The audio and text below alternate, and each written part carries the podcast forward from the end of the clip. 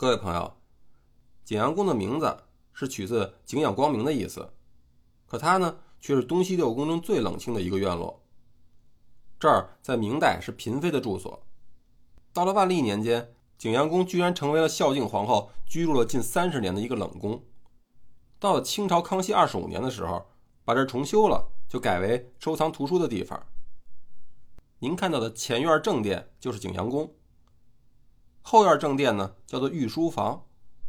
清朝的乾隆皇帝因为在这儿收藏了宋高宗所书的毛诗，以及马和之所绘的《诗经图》，还亲自在这儿留下御笔“学诗堂”三个字。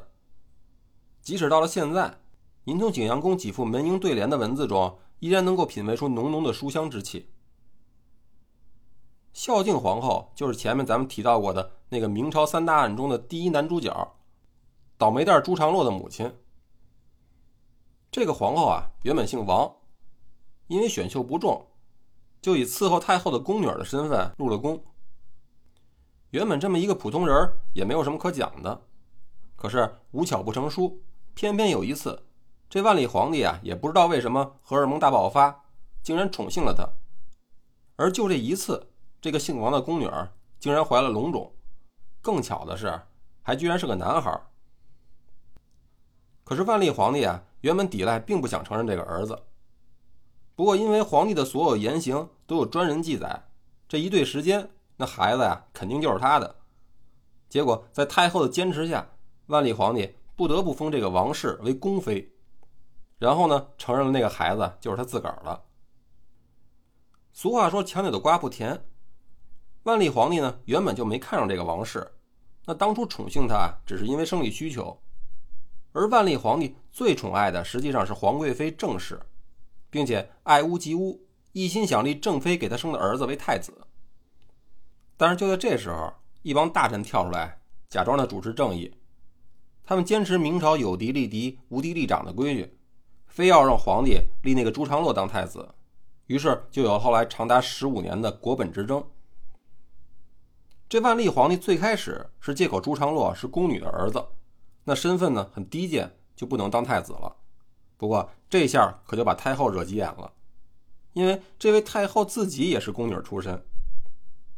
那老太太呢就指着皇帝的鼻子骂说：“你给我少跟那嘚瑟，你自己还是宫女的儿子呢，要不你就把这人龙袍也给我扒了。”您一听这句，估计就猜出来这是我杜撰的，没错。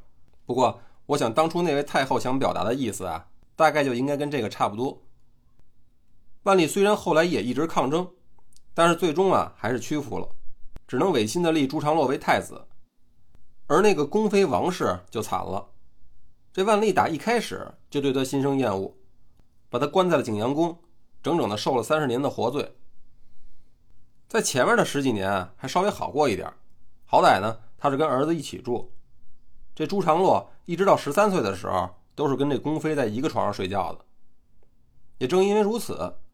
当这个皇贵妃正氏后来因为想废掉太子，造谣说朱常洛跟宫女鬼混，已经失了身的时候，才有证据保住了这孩子的清白。那好不容易熬到朱常洛当上了太子，这宫妃啊就更苦了。据说后来整整十年，连儿子人影都见不到，终日的以泪洗面，最后呢哭瞎了双眼，直到临死的时候，才跟儿子啊所谓的见上了一面。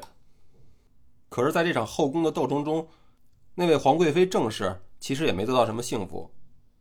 她一直是被大臣们怀疑她要谋害太子。后来呢，自己的儿子虽然被封为了福王，可封地是在洛阳。按照明朝的祖制呢，所封的藩王必须要住在自己的封国里，没有奉旨是不让进京的。而这位福王仗着母亲受宠，一直赖在京城里，长达十多年之久都没有去洛阳。这时候啊。历史再一次证明了，这婆媳关系也许是世界上最难处的一种关系。为什么这么讲呢？我往后一说，您就明白了。这郑贵妃虽然是得到了万历皇帝的专宠，可这样一来呢，就形成了她这个新娘从这个太后老娘的手里抢走了她儿子的事实，也就彻底的得罪了那个老太后。这位老太太不光力主让朱常洛当上太子，没让郑贵妃如愿。而且在临死之前，还彻底的报复了一把郑贵妃。那你抢走了我儿子，我也抢走你儿子。他呀，逼着郑贵妃让福王回到他的封地洛阳。在万历皇帝死以后，郑贵妃独自一人在紫禁城里又生活了十年才去世。而当时的皇帝和大臣们都对他恨得牙根直痒痒，怎么可能对他好呢？于是他跟自己的儿子天各一方，再也没能够见面。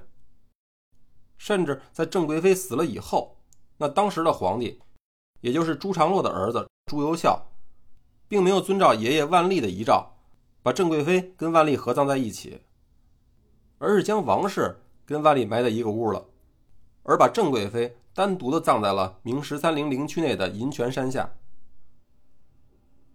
在景阳宫东边啊，还有一个建筑，是玄穹宝殿，用来祭祀昊天上帝。也就是我们俗话说的老天爷。那这个呢，是在清顺治年间修建的，后来因为要避讳康熙皇帝名字中的“玄”字儿就改成天穹宝殿了。和御花园的清安殿一样，这儿都是用来进行道教活动的一个场所，存放道教经文。这每年的正月初一又叫天腊，根据道家的说法，天腊那天，太上老君、昊天上帝等道教供奉的五帝啊，会聚在一起开会。来讨论众生到底能够活多久这件事儿。五月初五端午节呢，称为地腊；七月七日的时候叫做道德腊；十月初一呢，又叫做民岁腊；等到十二月初八腊八的时候啊，又叫做王侯腊。这些神仙啊，都会再聚在一起，开各种不同主题的研讨会，比如众生的薪水啊、官运、身体健康、居住在什么地方这些问题。所以，每到了正月初一的时候，在天穹宝殿就会举办天腊道场。因为传说天上的玉皇大帝啊是在正月初九诞生的，所以呢，在那一天又会举办天诞道场，给玉帝庆生。等到了住在紫禁城里的皇帝过生日的时候啊，举办的就叫做万寿平安道场了。天穹宝殿紧挨着景阳宫，所以平时这儿的卫生也都是由景阳宫的太监负责打扫的。但是现在这儿并没有对外开放，您呢知道景阳宫东边还有这么一座建筑就足够了。到了这儿呢，东六宫您就是算转悠遍了。如果您还有时间和体力，咱们就去后宫的西路再看看。